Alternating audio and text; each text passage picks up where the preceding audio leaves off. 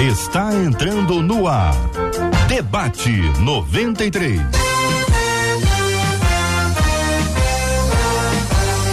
Realização 93 FM. Um oferecimento Pleno News. Notícias de verdade.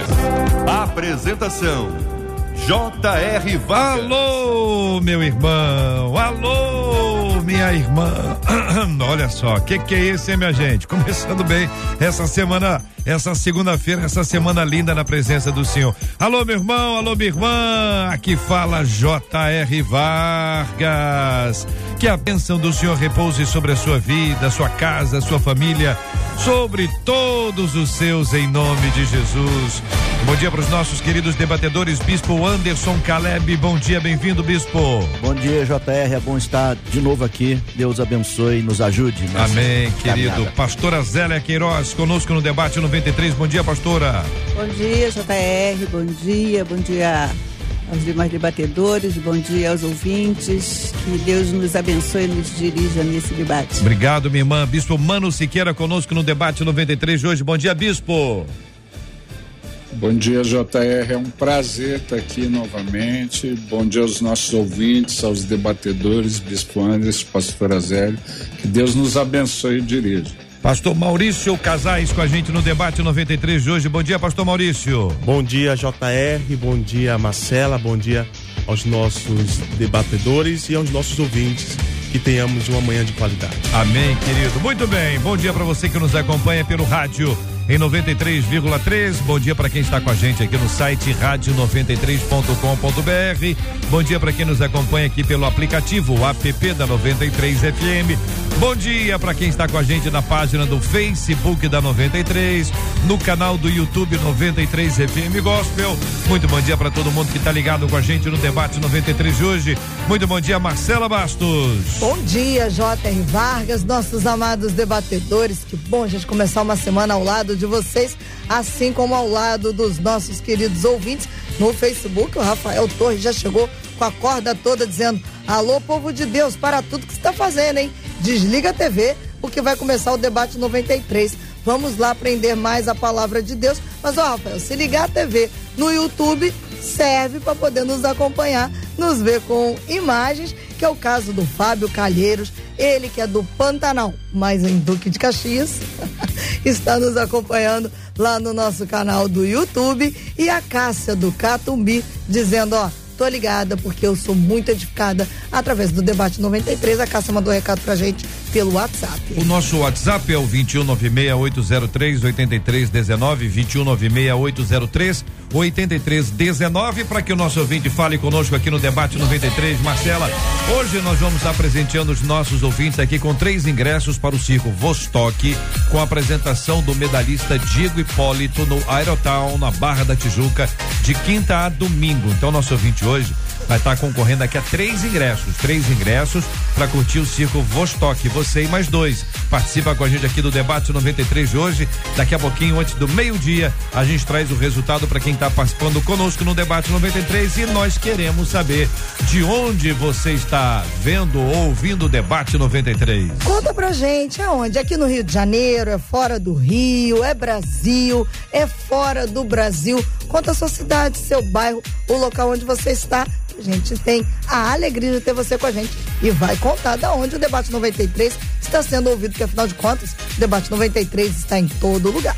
Muito bem, então só mandar aqui pra gente, você manda, pode mandar pelo WhatsApp, pode mandar pelo Face, pode mandar pelo YouTube. A gente quer saber de onde, de que lugar do Brasil ou do planeta você está acompanhando o debate 93, porque pra gente é uma alegria muito grande saber que você continua aqui com a 93.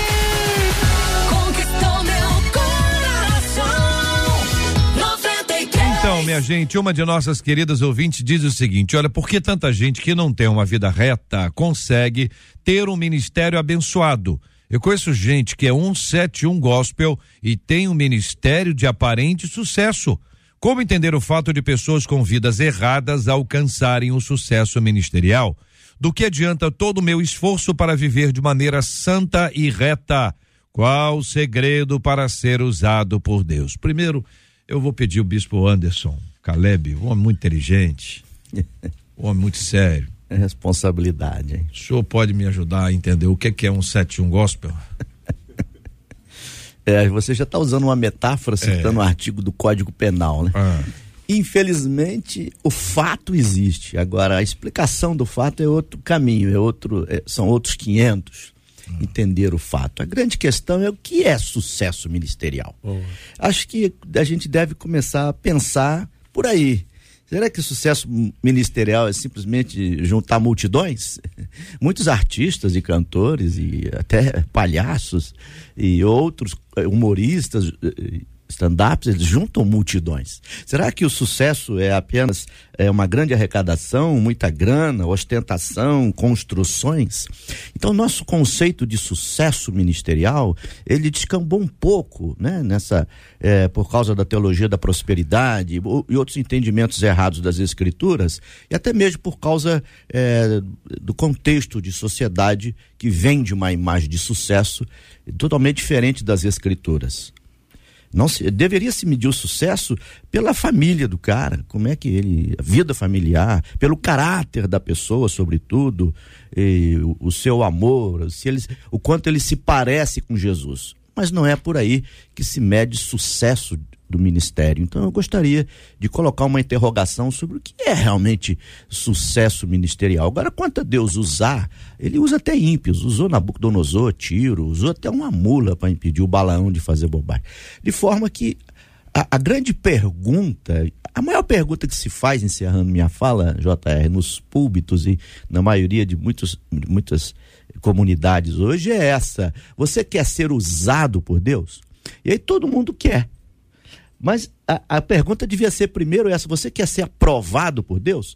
Porque 2 Timóteo 2,15 diz: procura apresentar-te a Deus como obreiro aprovado.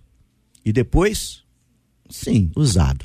Então a grande questão é ser aprovado para depois ser usado. Pas- Porque pas- sucesso ministerial não é simplesmente o, que aparece aí no visível, né? No que se pode ver. Obrigado. Pastora Zélia, eu volto à pergunta inicial para a senhora. A senhora agora viu que o bispo voou para vários lugares, trouxe-nos aqui vários fundamentos que nós vamos tra- trabalhá-los e vamos avançar neles. Eu queria ouvi-la sobre essas bases que ele apresentou, mas também identificar. A senhora consegue eh, definir o que é, que é um 71 gospel? Bom, no popular, Popular. o 71 é Ah.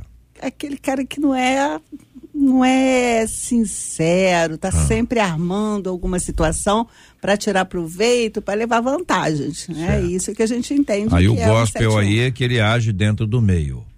É, a gente trazendo isso pro, pro que a ouvinte fala aqui, a gente pode entender que ela está falando de pessoas que acabam alcançando um sucesso é, por meios talvez não legais ou aprontando, arma- armando algumas situações para poder chegar ao sucesso. Muito bem. E sobre as bases que o bispo apresentou? Agora, sobre sucesso, né? Então, quando a gente vai para o dicionário, a gente encontra o significado de sucesso, êxito, é ser, é, ter- alcançar triunfo, é, fazer alguma coisa que seja aprovado, que tenha a aprovação da maioria das pessoas ou de um determinado grupo. Mas hoje eh, eu fico pensando sobre o sucesso, como eh, acaba assumindo um caráter muito subjetivo. Porque o que, que é sucesso? Para algumas pessoas, sucesso é, é, ter vários likes, ter milhares de seguidores, eh, estar em evidência, alcançar notoriedade ou alcançar uma ascensão profissional. Então, sucesso acabou tendo um valor meio um significado muito subjetivo. O que que é sucesso para um não é sucesso para outro. Mas quando nós falamos de evangelho, quando nós falamos da fé, da fé cristã, o sucesso é, aca- a gente tem que voltar a uma objetividade. O que é ter sucesso? É andar de acordo com a palavra de Deus. E isso aí foge dessa compreensão de sucesso do mundo. Porque muitas vezes o sucesso que nós alcançamos ministerialmente não tem nada a ver com estar em evidência, ter é, milhares de seguidores, mas muito pelo contrário. Uhum. É, então, sucesso ministerial poderia dizer que sucesso ministerial é fazer a vontade de Deus. E aí a gente tem como exemplo Jesus. Amém. Jesus alcançou o sucesso. Né? Ele chegou, ele, ele ascendeu ao céu, sentou à direita do Pai. Mas, no processo, ele passou pela cruz.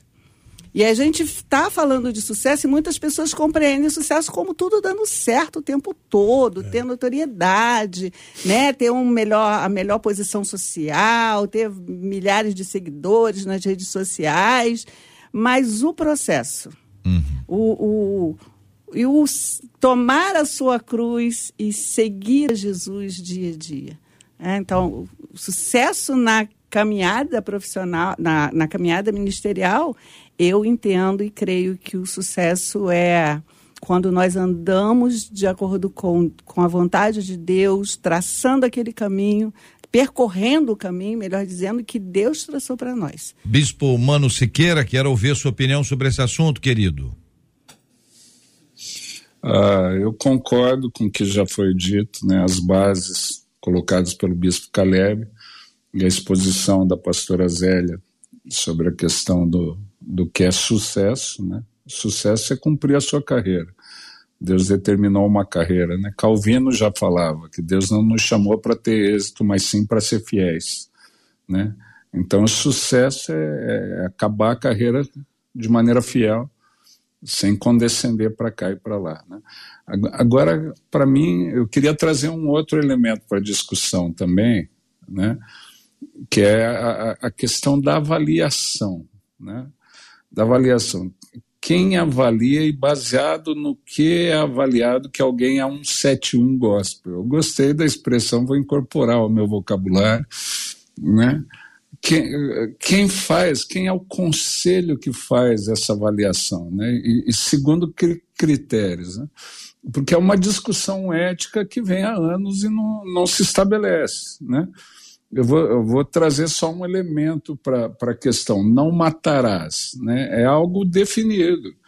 Mas Moisés desceu do monte com a lei fresquinha, Estava lá os dez mandamentos, toda a lei que Deus escreveu, descendo do monte, encontrou o pessoal celebrando os bezerros de ouro e Deus mandou ele pegar o pessoal e matar quem participou da bandalheira.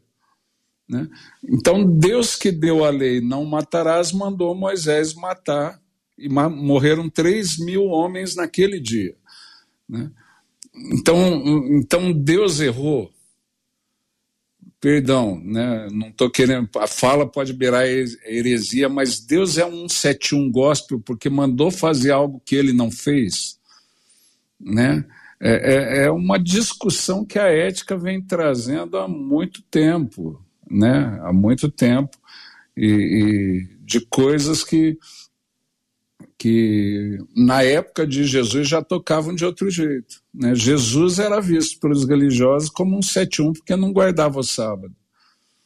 O homem não era de Deus porque não guardava o sábado. E o sábado foi uma lei estabelecida por Deus no passado. Mas tinha uma lei maior que o. E, e esse viés da competição, né? Uh, mostra que eu não tenho clareza sobre quem eu sou. É a parábola do filho pródigo, né? Eu estou preocupado que se celebrou com o filho que voltou e, e eu que estou servindo há tanto tempo aqui de maneira justa, de maneira correta, não foi me dado nem, nem um bezerro para celebrar com os meus amigos. Né? Então, é, é, essa comparação, não. Eu, eu, eu, tenho uma vida de consagração, né? eu tenho uma vida. É, porque me beneficia. Né? O fato de eu poder conhecer mais profundamente Deus, Deus entrar na minha história, ressignificar os meus conceitos, me fazer entender de maneira errada. Né? Aquilo que eu já falei, o salmista no Salmo 23 fala: me faz andar pelas veredas da justiça. E, e, quando ele me faz andar pelas veredas da justiça, é justamente para me mostrar que eu não sou tão justo quanto eu pensava. Né? Eu já tenho falado disso, já contei a experiência aqui. Tem hora que a gente se acha demais e começa a achar os outros de menos. Deus fala: vem cá, deixa eu baixar sua bola um pouco, deixa eu te fazer andar pelas veredas da justiça para mostrar o quanto que, que você usufrui da misericórdia o quanto você usufrui do, do, da minha bondade, do meu amor, né? Então eu creio que tem tudo isso envolvido aí na discussão de hoje, vai ser um papo muito bom. Pastor Maurício, sua percepção desse assunto, querido? Quando nós falamos de, de é, 7-1 gospel, nós, nós podemos. Primeiro, quero fazer também a, a palavra do bispo Mano Siqueira, quando ele disse que quem está medindo isso, né? a gente primeiro passa por uma medição. Quem é a pessoa que está medindo se alguém é 71 ou não? Segundo ponto que nós podemos trabalhar aqui é que a pergunta do ouvinte foi como que alguém que tem uma vida errada. Então, vejamos. Não é um ímpio. É alguém que sabe como funciona. É uma pessoa que tem a performance, sabe a tecla que deve apertar para a igreja se emocionar, para a igreja chorar. É alguém que sabe se comunicar e que usa esses elementos, mesmo tendo uma vida errada, para ter sucesso. E, e nós, como foi dito aqui pelos, pelos bispos, pela pastora, nós sabemos que uma vida de sucesso, a Bíblia categoricamente ela afirma que não é uma vida de like nós, dentre tantos assuntos ou tantos exemplos, nós podemos falar sobre o profeta Jeremias. O profeta Jeremias, ele 40 anos pregando, 40 anos profetizando e ninguém deu ouvido. Mas eu posso dizer, categoricamente, que o profeta Isaías tem uma vida de sucesso. Porque ele cumpriu exatamente aquilo para que foi chamado. Então, às vezes, a gente confunde uma vida de sucesso né, ministerial com uma vida de, desculpa a expressão, de palhaçada espiritual. Ok? Então eu acredito que, que o 7.1 ele sempre vai existir. Uhum. E o apóstolo Paulo disse que é bom que isso aconteça para que revele quem, quem são. Uhum. Então a gente precisa ter essa maturidade e entender que o, o, sucesso ministerial não cabe a alguém que esteja fazendo coisas erradas e que esteja dando certo. É aquela frase. Não é fazer o certo, é fazer o que dá certo. Então, quem faz o que dá certo é 7-1. Mas quem faz o certo são pessoas vocacionadas por Deus. Muito bem. Ouvimos aqui, gente, palavras duras, hein? Pastor Maurício, Bispo Anderson, Bispo Mano, Pastor Azélia, a turma tá apertando aqui. O que, você tá achando desses assuntos aí? Eu quero ouvir a sua opinião participando aqui do debate 93 de hoje, aqui no chat do Facebook ou no chat do YouTube. Tem ali a, o, o chatzinho para você interagir com a gente ou também pelo nosso WhatsApp, que é o 2196 803 8319 2196 803 8319. Não é isso, Marcela? Exatamente, JR.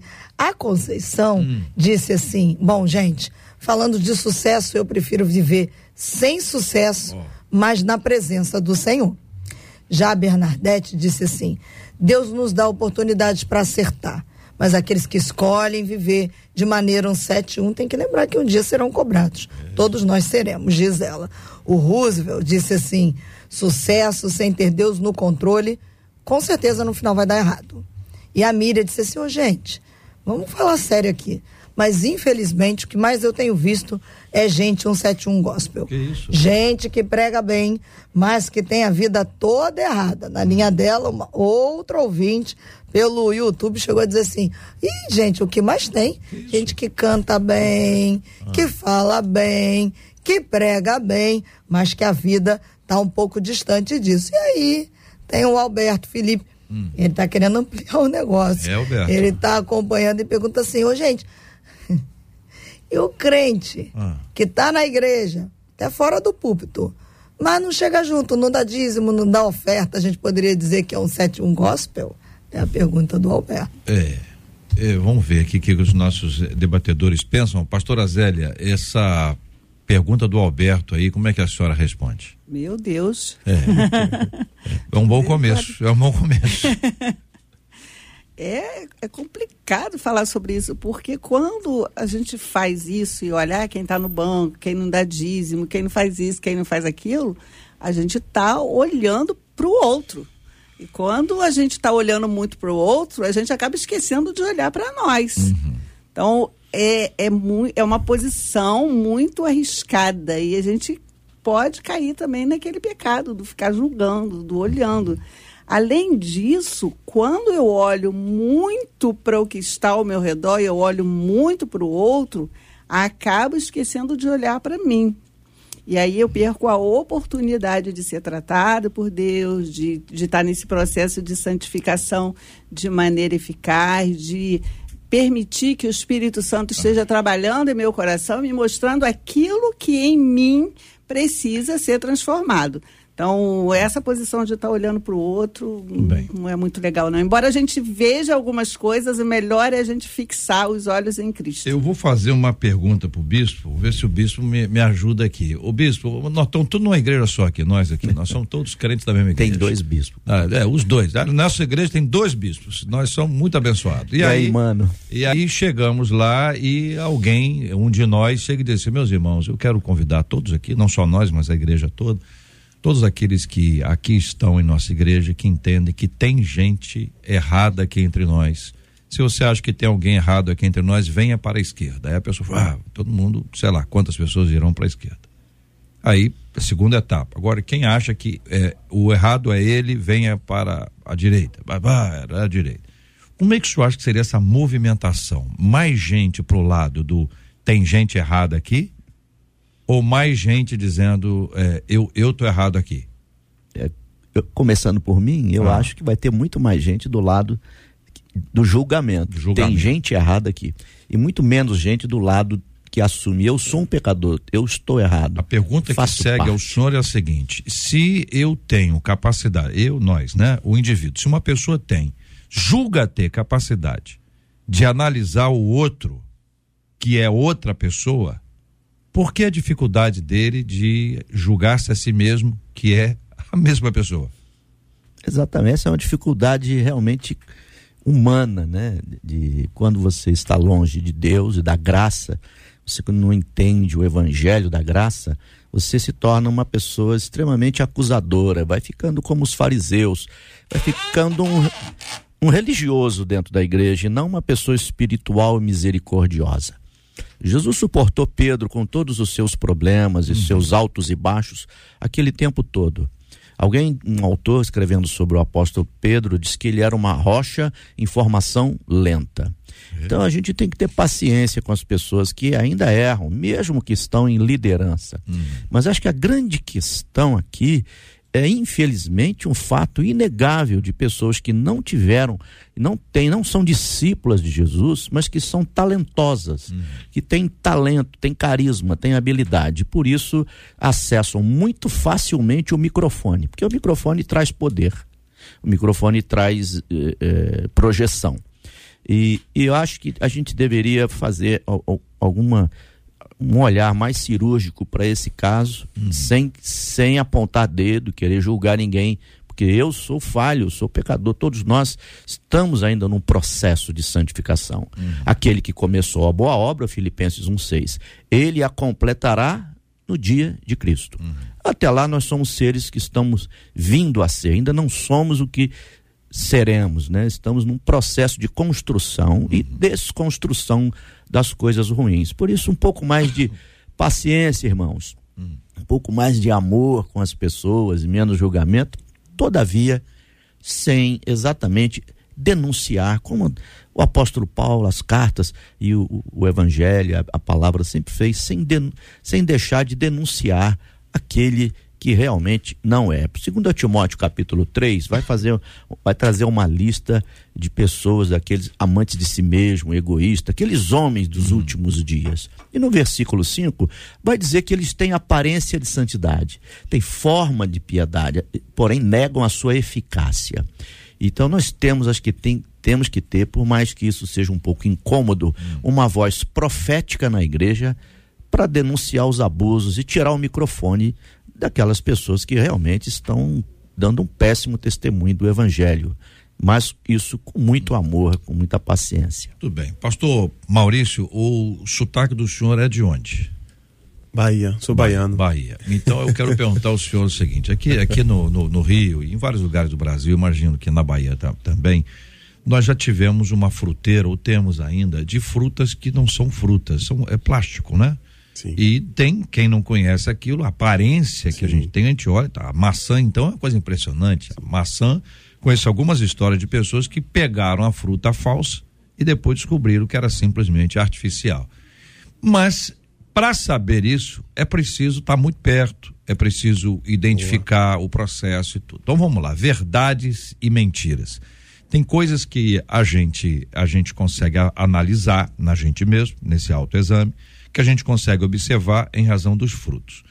Como esse processo se dá na nossa vida? Estou querendo sair do culto, ir para nossa casa, para o trabalho, para amizade, namoro, casamento, enfim, todas essas coisas, esses mundos todos que nós estamos o tempo inteiro. Verdades e mentiras. Como a gente descobrir se a gente é de verdade? Se a gente está longe daquilo que a gente julga ser e como a gente chega a ser aquilo que a gente precisa ser. Boa, boa. Muito bom, muito bom. Eu penso que é, para nós é, conseguirmos observar e obter êxito naquilo de fato quem nós somos, primeiro nós temos a Bíblia. A Bíblia, ela é o espelho. A Bíblia revela de fato quem nós somos. E, e quando a Bíblia revela de fato quem nós somos e nos habilita a cuidar daquilo que nós precisamos tirar, assim eu acredito, uh, ao mesmo tempo também a Bíblia começa a abrir os nossos olhos para que nós possamos identificar, eu, eu, eu, eu, costumo dizer na minha congregação, discernir quem é e quem não é. Uhum. E como que você consegue? É, é com o tempo. É estar próximo de alguém. Porque a própria Bíblia vai dizer que nós conhecemos o outro pelos frutos. Ou seja, o tempo revela quem nós somos. Você pode dizer, você pode começar em uma congregação, em uma, é, é, é, é uma comunidade de fé, dizendo que você é aquela pessoa. Você faz o gabinete com o seu pastor, você diz, não, pastor, eu sou, a minha família é isso, é aquilo. Mas o tempo vai dizer que nós somos. Se com tem uma certeza. coisa que o tempo é fiel, é revelar quem nós somos. E isso, e isso cabe até mesmo dentro do contexto bíblico, quando nós vamos para Levítico capítulo 10, quando os dois filhos de Arão, a Bíblia diz, capítulo 1, capítulo 10, versículo 1 e 2, diz que é, é, é, os filhos de Arão não estavam habilitados. A Bíblia diz autorizados para ofertar holocausto no lugar santo. E diz a Bíblia que quando Nadab e Abiú oferecem, versículo 2 diz que Deus consome. Então, habilitação ou autorização está ligado à autoridade. Então, como que nós vamos discernir se alguém estava habilitado ou não? Com o tempo. O tempo vai dizer. E outra, se tem uma coisa que não não vai cair em moda é a fatura. A fatura é. vai chegar. Eu só para encerrar a minha fala, eu comecei em uma congregação e essa congregação tinha algumas dificuldades em relação à área de música. E eu lembro que começou eu e minha esposa, e minha esposa, a gente trabalhando, a minha esposa louva ao Senhor. E eu lembro que entrou na minha congregação um rapaz que tocava bem teclado e cantava muito bem. Olha, tem tudo a ver com o meu ambiente. Eu preciso de um músico e preciso de alguém também que cante. E aí esse rapaz começou a caminhar comigo e um dia ele disse assim para mim assim: "Pastor, eu posso tocar uma canção? Eu posso cantar? Óbvio, para mim seria maravilhoso". Claro. Mas eu entendi hum. que a necessidade não pode ser maior do que a santidade. Conhecendo, estar no próximo dele, eu percebi que era uma fruta não verdadeira. Olha aí. Então eu conversei com ele e disse: "Amigo, por enquanto não". Uhum. E esse, por enquanto, não fez com que ele saísse da igreja. Então o tempo revela quem nós somos. É, por enquanto né? não é, é, uma grande prova, né? É Porque se a pessoa pular fora, porque realmente por enquanto Ex não mesmo. Né? Exatamente. Ou é por enquanto nunca. Artificial, né? Ô Bispo Mano, entra aí. É, a respeito do que foi vindo primeiro para a pergunta dos bispos, né, que o bispo Caleb já respondeu, a, a, e eu concordo com ele em tese, né, da, da, você faz isso, a tendência natural do ser humano é apontar o dedo. Então a turma no grupo dos que julgariam é maior, tanto que Jesus falou, né, por que, que a gente faz isso? Jesus falou que é mais fácil perceber o cisco no olho do outro do que a trave no meu olho. Né? Mas na prática, talvez isso não aconteceria. Vamos, vamos supor aqui a nossa igreja. Né? Se faz a pergunta: ó, quem, quem tem consciência de pecado vem para a esquerda. Se o JR, que é o membro mais famoso da nossa igreja, vai primeiro para a esquerda, tem toda uma galera que vai seguir o JR porque ela é uma referência. Né? Hoje tem muita gente que não faz essa análise, não faz essa percepção. Ele só segue, ele só vai atrás. Né? Então depende muito de quem vai primeiro. Para que lado primeiro a coisa pende, tem gente que só segue o rio, infelizmente. Né? E, e a segunda parte, né, depois entrando na, na palavra do bispo, do pastor Maurício, né, já promovi, pastor Ó, pega aí, qualquer coisa do negócio. né? Mas entrando, a segunda parte, contando duas histórias, né? aquelas histórias que você gosta. Eu fui pastor numa igreja que tinha congregação em zona rural. E a gente sempre ia dar ceia. Um domingo por mês eu estava dando a ceia nas congregações da zona rural. E o carro pastoral que a gente possuía tinha um furo debaixo do banco do motorista que a gente não sabia andando na cidade. Primeira vez que eu fui da ceia na zona rural, eu descobri que a poeira entrou por baixo do carro. Né? Na ida até a gente foi mais tranquilo, na volta eu vindo mais rápido, tinha um compromisso, entrou a poeira. Eu estava com minha esposa, minha filha recém-nascida e minha cunhada dentro do carro. Né? Eu abri a janela, para você ter ideia, eu abri a janela do carro para a poeira sair, de tanta poeira que entrou por baixo do carro, para a coisa dar uma ventilada. Quando a gente chegou em casa, minha cunhada, que estava sentada na frente, olhou para trás e viu a cara da minha esposa cheia de poeira, o cabelo tomado. Ela desandou a rir. Minha esposa falou: Você está rindo do que? Ela falou: Você já viu essa cara? Ela falou: Você já viu a sua? Minha cunhada, porque a poeira pegou todo mundo no carro, mas minha cunhada só via minha esposa, não via ela mesma. né? A segunda história, a primeira igreja que eu peguei tempo integral como pastor, né? A gente estava lá conversando, tinha um rapaz, era uma igreja do interior, né? Eu fui criado em Curitiba, as regras, algumas coisas da regra de convivência cristã em Curitiba era diferente quando eu vim para o interior, tinha coisa que eles consideravam pecado, eu não considerava. Né? A, a, mas era pecado para a congregação, eu tive que me adaptar. E teve um cara que chegou e falou: Pastor, você viu a calça da irmã? Né? A calça da irmã está muito apertada. Eu falei: Não vi, não. O senhor tem que fazer alguma coisa. Verdade, vou pôr você em disciplina. O que, que você está olhando para o traseiro da irmã, amigo? Né? Ele falou: Não, pastor, não estou brincando. Daí ele falou: se senhor não for falar, eu vou falar.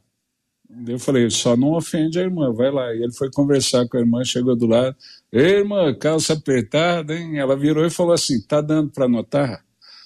Tá dando para reparar? Ela falou: sabe o que, que é? A coisa não tá fácil em casa, o dinheiro está escasso e eu, por ansiedade, comi demais e engordei. E quando eu fui pôr a calça para vir no culto, eu percebi que ela estava apertada, quase não vim pensei em ficar em casa, mas eu estou recebendo, eu estou precisando da convivência com os irmãos, estou precisando de ouvir a palavra, então mesmo correndo esse risco eu vim, mas se tiver escandalizando eu vou embora. Falou, não, irmão, fez certo, isso mesmo, devia ter vindo. Se alguém falar alguma coisa, manda falar comigo. né? Daí ele chegou em mim e falou, pastor, quase entrei numa fria, né? quase, quase passei por uma fria. E, e, a, e a, segunda coisa, né? Ah, toca a pergunta que você fez para o pastor Maurício. Para mim é, é, aquela palavra que fala: bem-aventurado aquele que não se condena naquilo que aprova. Né? Tem princípios que são absolutos, tem regras que são gerais e, e tocam todo mundo. Agora, tem coisas que são mais específicas, e a gente vê a diferença nessas coisas específicas na, nas nossas igrejas. Eu não vou entrar nos detalhes, mas, por exemplo, tem igreja que só batiza por imersão. Tem igreja que batiza de várias outras maneiras, tem igreja que prioriza isso, tem igreja que defende a ferro e fogo, é uma doutrina dela, essa questão do batismo por imersão. E nós somos todos irmãos. Né? Então eu falaria assim: se você crê nesse princípio, né, tocando a questão do dízimo que o ouvinte colocou, hoje tem igrejas que flexibilizam o dízimo, hoje tem igrejas que ainda tratam o dízimo como princípio. Se você se vinculou a um grupo que tem isso como princípio, você não cumpre, você está sendo infiel. Você fez o acordo. Se eu não concordo com isso, vai para um grupo que trata isso de maneira mais flexibilizada, né? Porque é bem-aventurado aquele que não se condena naquilo que aprova. Quem come para o Senhor come, quem não come para o Senhor não come. Né? O próprio Jesus já colocou o ex-endemoniado gadareno na conta de evangelista no primeiro dia. Né? O pessoal expulsou Jesus daquele território, ele não tinha mais como testemunhar para aquela galera. O endemoniado quis vir junto, ele falou: não, vai testemunha aí para os seus, porque era a chance que aquela região tinha. Né? Então, eu acho que caminha por aí. Muito bem, são 11 horas e 36. 37 minutos aqui na 93. A gente está conversando com os nossos maravilhosos ouvintes, interagindo também com os nossos debatedores, mas o povo fala, né, Marcelo? O povo está compartilhando conosco. Aliás, nós estamos pedindo aos nossos ah, maravilhosos ouvintes que contem pra gente de onde eles acompanham o debate 93. Eu quero dizer para os nossos amados de, debatedores que a cada dia eu me surpreendo, fico muito grato a Deus pelos lugares que nós estamos alcançando, pessoas de vários lugares do Brasil ah, que nos, nos ouvem e fora do Brasil também, né, Marcela? Só para dar um gostinho, que ah. eu vou ler esses lugares, mas agora, nos acompanhando nesse momento, mandou pra gente pro WhatsApp. Ah. Tica até falou, Marcela agora tá nos Olha. ouvindo. O Cláudio está Cláudio. no Japão. Japão. Então, Ô, Cláudio. lá são 11 da noite. É. Quase, né? Meia-noite. E ele está nos acompanhando agora, não é o pós, não, mas é agora, ao vivo, direto lá do Japão nos acompanha. Cláudio, que Deus te abençoe, que as nossas vozes e o sotaque brasileiro sirva de consolo e que a presença de Deus fortaleça a sua vida aí no Japão. Muito obrigado pela sua audiência. De onde você nos acompanha? De onde você está ouvindo o debate 93 de hoje? Do Brasil, fora do Brasil, qual o seu estado, cidade? Aqui no Rio, que privilégio maravilhoso estarmos juntos em nome de Jesus.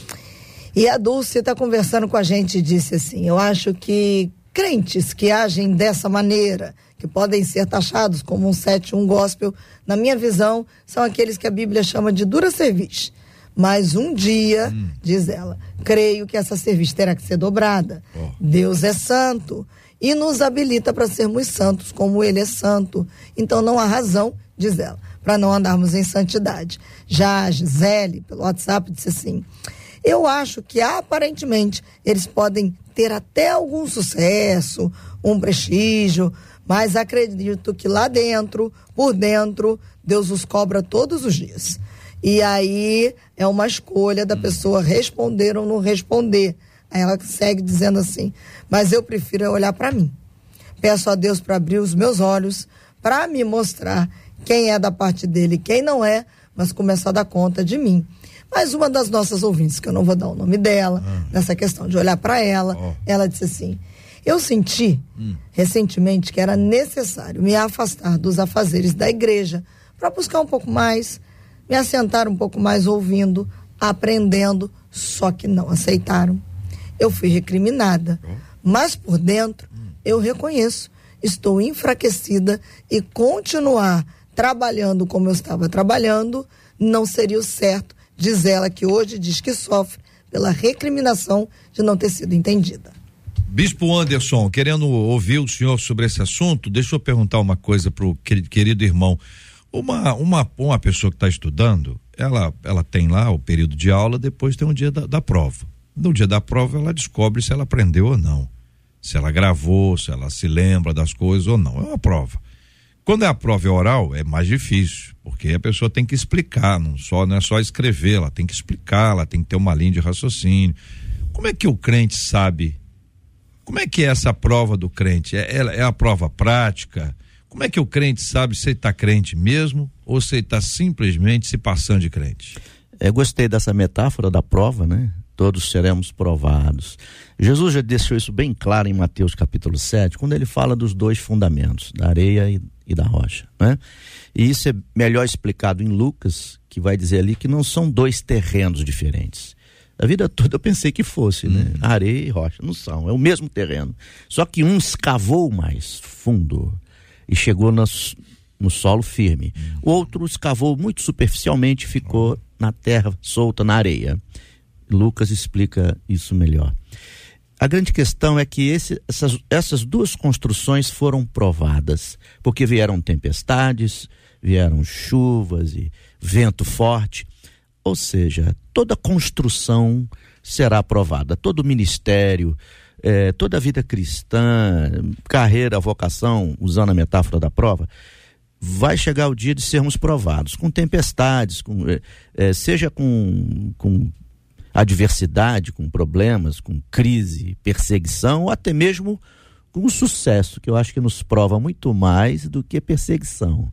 O sucesso mostra muito mais quem nós somos do que uma perseguição, na minha concepção. O dia da prova chega mesmo. E aí, esse dia da prova vai revelar se a sua construção foi sobre areia ou se você cavou mais fundo e chegou na rocha.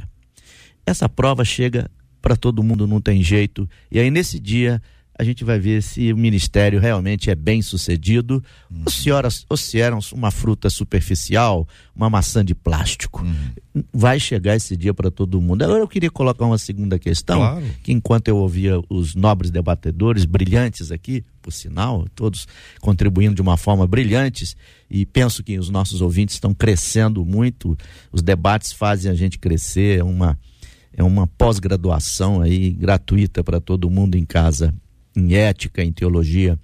Mas uma vez contando uma história, já que se contaram histórias aqui, eu estava no rodoviário, no aeroporto, e um senhor se aproximou de mim e disse assim: Você é japonês, né? Hum. Eu falei: Não, eu sou brasileiro nato. Não sou naturalizado, sou nato. Hum. Não, mas o senhor, o senhor para mim, o senhor é japonês. Eu falei, tudo bem, mas eu sou brasileiro. mas eu notei que ele estava é. com um, assim, um bafo, um cheiro de, de bebida alcoólica muito forte. Uhum. Estava praticamente bêbado.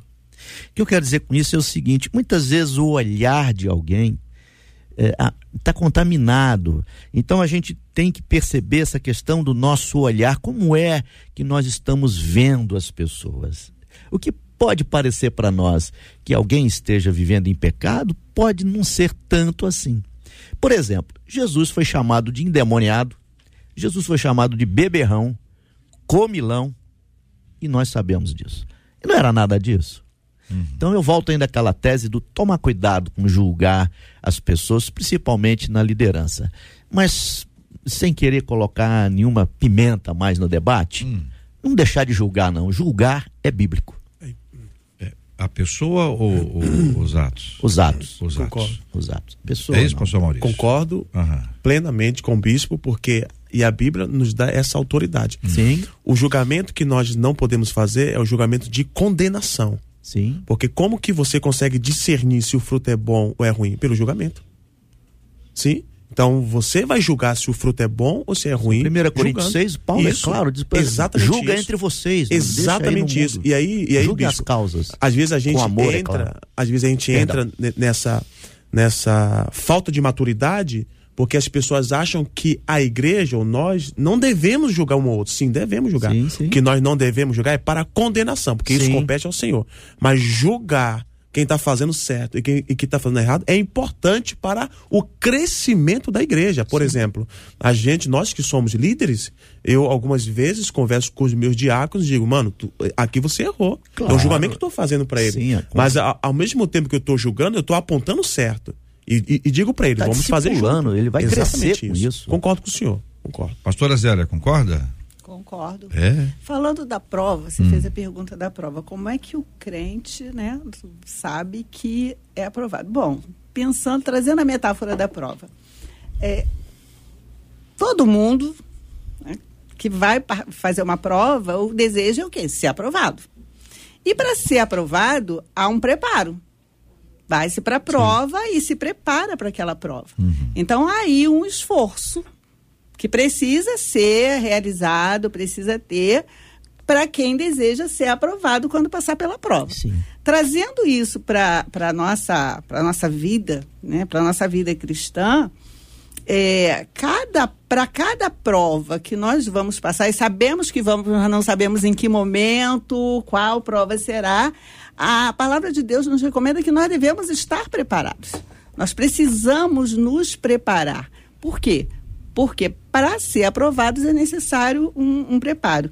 Então, a vida de santidade, nós falamos aqui de estarmos num processo de santificação, todos nós estamos, e aí essa coisa de para qual lado a gente vai, a tendência é ir para o lado esquerdo, para o lado daquele que, que tem maior notoriedade, no caso aqui da nossa igreja, que é o JR, não, né? Sou não. Mas eu quando, mas isso, quando eu, eu passa para o outro lado, aí é a, é a atitude de coragem, né? De olhar, de olhar para mim. Se eu quero ser aprovada diante do Senhor, eu preciso olhar para minha conduta. E aí, como o pastor falou aqui, nós temos a Bíblia, é o nosso espelho.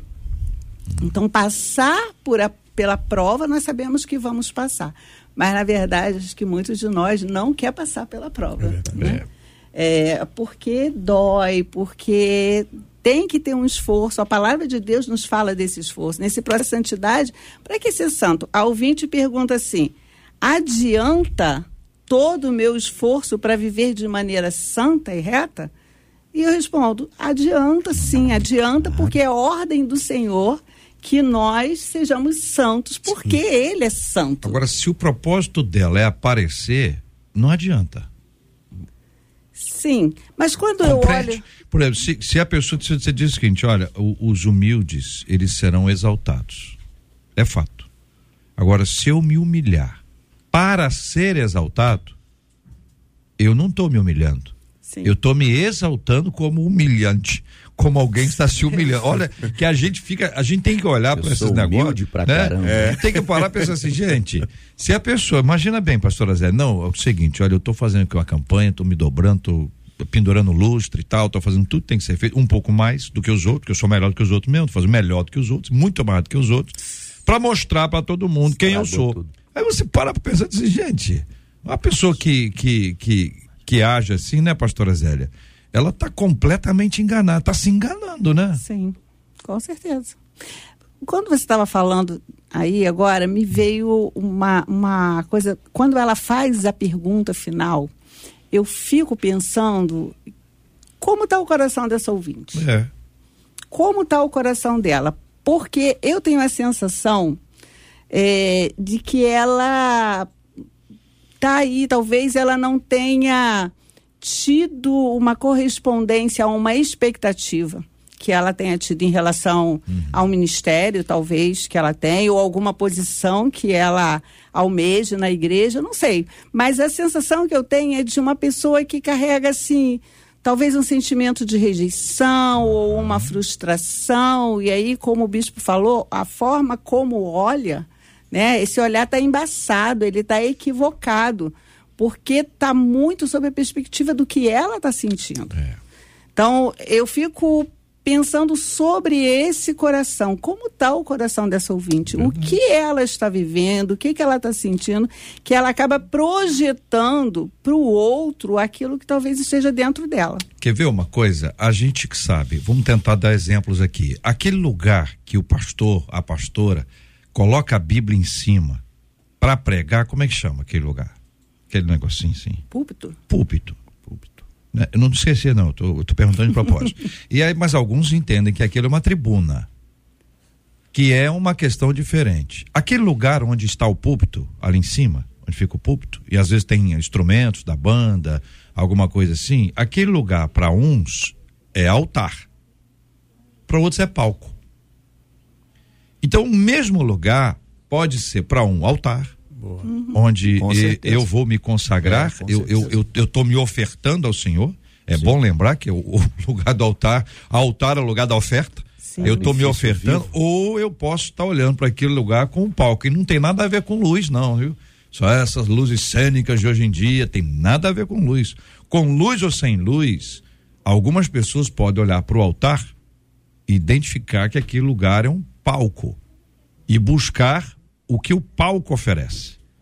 Então, existem percepções equivocadas sobre a mesma coisa. Duas pessoas podem estar olhando para o mesmo lugar. Um dizendo, ah, eu quero me consagrar e quero me oferecer ao Senhor no altar. E outro está dizendo, rapaz, eu estou doido para ir para o palco. Quero brilhar. Só que nenhum dos dois fala. Os dois caminham para o mesmo lugar. Mas alguém de quem nada é escondido e que tudo sabe, Boa. Que consegue identificar exatamente a motivação do coração. E quem sabe é Deus, né? Né, Bispo Mano? Quem sabe é Deus, né, amigo? Certeza. E ainda quero colocar um outro elemento aí que eu, que eu entendo, né?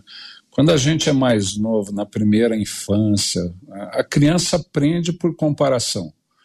Eu tenho, a criança tem os elementos nos quais ela vai se basear, né? Os pais colocam os critérios, pode isso, pode não, aquilo, as regras. Quando chega na adolescência, a criança vai testar. Ela tem a necessidade de testar o que os pais passaram para criar identidade própria. Né? Numa trajetória saudável, né? num desenvolvimento saudável, quando chega ali no fim da adolescência, por volta dos 23 anos de idade, a adolescência emocional, ela já tem a identidade dela formada, e daí ela vai seguir a vida segundo os critérios, os princípios, segundo os valores que ela introjetou, estabeleceu, e daí ela vai olhar para a carreira dela. Né? É, quando essa irmã coloca ainda o elemento da comparação, talvez em termos de jornada espiritual, alguma coisa travou, não cresceu de maneira saudável como devia não avançou de maneira saudável como devia. Ainda está nesse elemento da comparação. E as regras, né? Eu, eu fui de uma casa com, com quatro irmãos. Eu tenho uma irmã mais velha, eu sou o que vem a seguir e tem duas caçuras, né? Quando você avança as regras do não pode isso, não pode aquilo para os mais novos, para os mais velhos começa a flexibilizar, né? Eu tinha um horário para chegar em casa que, de repente, minha irmã, que começou a fazer seminário, né, ela fazia música sacra no Seminário Batista, que acabava às 11 horas, o horário dela era estendido. Eu falava, ah, mas por que, que ela pode ficar até mais tarde e eu não posso? Né? Porque os critérios para ela são outros. Né? Ela avaliou. E, e para mim, a respeito da prova, eu sempre falo isso: quando chegar a hora do, da prova, você vai saber se é ou não é porque a prova funciona justamente para isso, para testar. Né? A Bíblia fala que a gente é provado na fornalha da aflição e nos louvores que recebe. A gente é provado nas duas pontas. Na fornalha da aflição, para mim, é provada a tua disposição, teu ânimo, a tua perseverança, se você vai avançar. Tem muita gente que nem, nem sempre chega na prova verdadeira, que é nos louvores que recebe, uhum. porque já se mostrou um, né? Agora, a, a, prova, ela, ela mostra para você a tua preparação, se foi adequada ou inadequada. Né? Contando aquela historinha de sempre do meu time, Flamengo. Início do ano, Vitor Pereira, o técnico, os, os principais jogadores estavam lesionando demais. Lesionando demais. Everton Ribeiro passando fora, o outro passando... Isso mostra que a preparação estava sendo inadequada. Né? Eles estavam despreparados para aquilo que iam enfrentar em campo e lesionavam. Lesionavam. A prova mostra se a preparação tem sido adequada.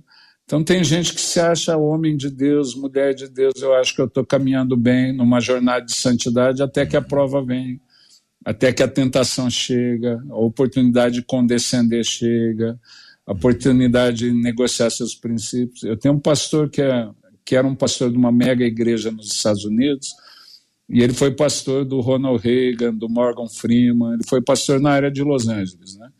E por causa do contato com esses caras, ele teve contato com muitos chefes de Estado, muito, e alguém chegou para ele e perguntou: é, O senhor conhece alguém na diretoria do Partido Comunista Chinês que eu gostaria de fazer negócio? Ele falou, conheço. Ele falou, o senhor pode me apresentar? Se o senhor fizer isso, eu te dou 100 mil dólares. E, e se eu fechar o negócio, eu dou mais uma comissão. Ele falou, desculpe, eu não trabalho assim. Ele falou, mano, não tinha problema nenhum né, apresentar a pessoa, não existia pecado nisso, mas a porta que eu ia abrir provavelmente ia me conduzir para. Uhum. Né? Então ele resolveu não abrir essa porta. É fácil? Não é. Era uma época que ele tinha necessidade. Se recusar né? O pessoal aqui recusar 100 mil dólares é tranquilo, mas para alguém que precisa, né? tirando eu, né? mas a, o resto da nossa igreja é uma igreja bem sucedida. Não vou falar de sucesso depois do que a gente falou, mas bem sucedida. Né? Muito bem, são 11 horas e 56 minutos, minha gente, aqui na 93 FM. Uma, uma de nossas ouvintes, ela está dizendo aqui o seguinte: olha, eu tenho tentado viver uma vida de devoção diária e constante oração um dos meus maiores desejos é que Deus me ajude a ser uma mulher de oração. Só que há pouco tempo me disseram que a oração da mulher só é atendida quando o cabeça da casa intercede pela causa. Sendo assim, de que adianta a minha vida de oração? Deus faz distinção entre orações? Existe oração fraca e oração forte? Como não desistir de orar quando a resposta demora ou então acontece o contrário da nossa oração. E é verdade, gente? É isso mesmo? Se uma mulher orar e o marido dela não orar, Deus não responde, você concorda ou discorda? Esses e outros assuntos estarão amanhã, minha gente. Amanhã, se Deus quiser, a partir das 11 horas da manhã, em mais uma super edição do nosso Debate 93. Bispo Anderson Caleb, muito obrigado. Deus abençoe o senhor. Eu que agradeço. Um abraço, JR, todos os colegas debatedores aqui. Foi muito bom para mim e que possamos continuar perseguindo eh, essa integridade, né? Nos nossos púlpitos, mas com muita humildade, olhando para nós primeiro, antes de é, fazer qualquer acusação. Deus abençoe a todos, obrigado. Pastora Zélia Queiroz, muito obrigado, pastora. Eu agradeço, JR. Foi um prazer estar aqui mais uma vez com essa mesa de debatedores e aqui o pastor Mano, que não está aqui presente, mas não está de corpo presente, mas esteve aqui conosco. E uma alegria sempre estar vindo a essa casa, uma honra poder estar aqui e louva o nome do Senhor por essa oportunidade. Muito obrigado, querida. Bispo Mano Siqueira, muito obrigado, meu irmãozão. Deus abençoe sempre. Eu que agradeço, é sempre um prazer estar aqui, eu aprendo demais e jogando em time de craque o jogo fica fácil, né? Cumprimentando também os ouvintes, espero que tenham sido abençoados. E amanhã eu não estou como debatedor, mas só falando para a irmã, Deus atende a, casa, a causa da viúva, né? Então, se só fosse cabeça da casa, a viúva estava lascada, né? Mas Deus atende a oração da viúva. É um prazer sempre estar com vocês aqui. Obrigado, Deus querido. abençoe. Obrigado, querido. Pastor Maurício Casais, obrigado, meu irmão. Eu que agradeço a todos, aos ouvintes, aos, aos colegas debatedores. E eu posso deixar um, um abraço aqui. Hoje, claro. um, um, amigo meu, Rafael Aragão, ele está fazendo aniversário hoje, então Feliz aniversário, meu amigo Rafael Aragão, que Deus te abençoe.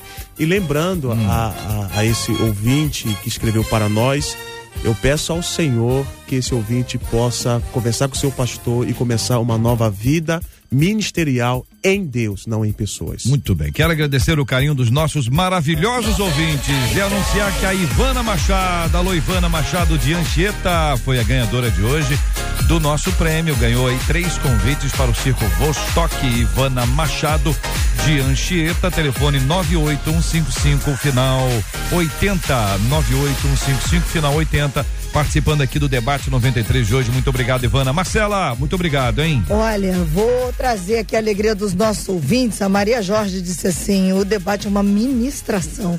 Aprendo sempre com cada um de vocês e nós estamos alegres com os hum. nossos ouvintes. Vou dizer só o nome de alguns em alguns lugares, porque o tempo já está apertado. Mas a Marília está em Rondônia, a Vera em Aperibé, Ana Verônica em São Roque, Rosana na Suíça, Eliane em Teresópolis, a Mara em Volta Redonda, Jennifer em Brasília, o Kaique na Bahia, a Zaine está em Guarapuava, o Maurício em Curitiba, o Sérgio e a Edna em Dayatuba, o Paulo César lá no interior de Minas Gerais, só não disse aonde, a Raquel e Miguel Pereira, Vanderleia, na, lá em Vila Velha, no Espírito Santo, Poliana em Viçosa, o Ivero em Rondônia, a Cidinha no Ceará, a Uzelina aqui em Rio das Ostras, o Cláudio no Japão, Eva em Camaçari e tanta gente maravilhosa nos acompanhando no debate 93, não Muito obrigado, muito obrigado aos cariocas. Alô, galera do Rio, ligada na gente em todos os lugares desses bairros maravilhosos, da cidade maravilhosa do nosso estado. Muito obrigado a você que nos acompanha de várias cidades, vários estados e de vários países. Que Deus continue abençoando vocês. E amanhã, gente, amanhã tem mais, hein? Se Deus quiser, a partir das 11 horas, esperamos toda essa coletividade, essa comunidade que abraça o debate 93, que nos escuta aqui pelo rádio 93,3, pelo site rádio93.com.br, pelo aplicativo app da 93 FM, pelo Facebook e pelo YouTube, sempre com transmissões especiais e todos os debates são transformados em podcast, então você pode encontrar a gente também nas plataformas de podcast espalhados aí pelas plataformas, você pode acessar e vai ouvir a gente. Obrigado, Marcela. Até amanhã com a fala da Iarinha que disse eu já estou ansiosa para o debate amanhã, é. agradecendo o debate de hoje. Muito bem, muito bem. Muito obrigado aqui a Luciana, Adriele, JP, Luiz Augusto Português, anunciando que o Gilberto Ribeiro já está por aqui. Vamos começar já já o nosso debate 93 de hoje, pedindo ao bispo Anderson Caleb para orar conosco. Vamos colocar o tema de hoje. Também vamos orar pela cura dos enfermos e consola os corações enlutados em nome de Jesus. Pai, nós te buscamos. Pai, nós nos prostramos diante de ti em gratidão por essa oportunidade de comunicar o Evangelho. Tu és um Deus comunicador, falou eh, a nós de tantas maneiras, pelos profetas, pelo Filho, e hoje nos fala por tua palavra e tem levantado também meios de comunicação como a 93 FM, comunicadores que facilitam a Deus que esta mensagem e a, e a clareza do Evangelho chegue nos lugares mais distantes. Oramos, Pai, por aqueles que estão enfermos e precisam de um toque de cura, porque Jesus, Tu és o mesmo ontem, hoje e eternamente. Diz a Tua palavra que o Senhor andou fazendo bem, curando todos os oprimidos. Cure, Senhor, essa pessoa precisa agora de um toque, que ela crê no Teu poder Começa curando de dentro para fora, trazendo coragem, ânimo, fé e, ó Deus, trazendo saúde. Oramos pelos enlutados, por aqueles que passam um momento tão difícil da perda de alguém. Consola esses corações, Pai de amor, Pai bendito. Abençoa o restante deste dia e toda essa programação e todo, ó Deus, é, é, os louvores que aqui serão, ó Deus, é, tocados e também as palavras, porque tu tens feito deste microfone, deste veículo, um veículo missionário não só no estado do Rio, na cidade do Rio, no Brasil, no mundo. Obrigado por essa oportunidade. Que a graça maravilhosa do Senhor esteja sobre todos os nossos queridos debatedores hoje, o JR, toda a equipe, toda a direção da Rádio 93 FM, todos os nossos queridos especialíssimos ouvintes, no nome do teu filho Jesus oramos. Amém. Que Deus te abençoe.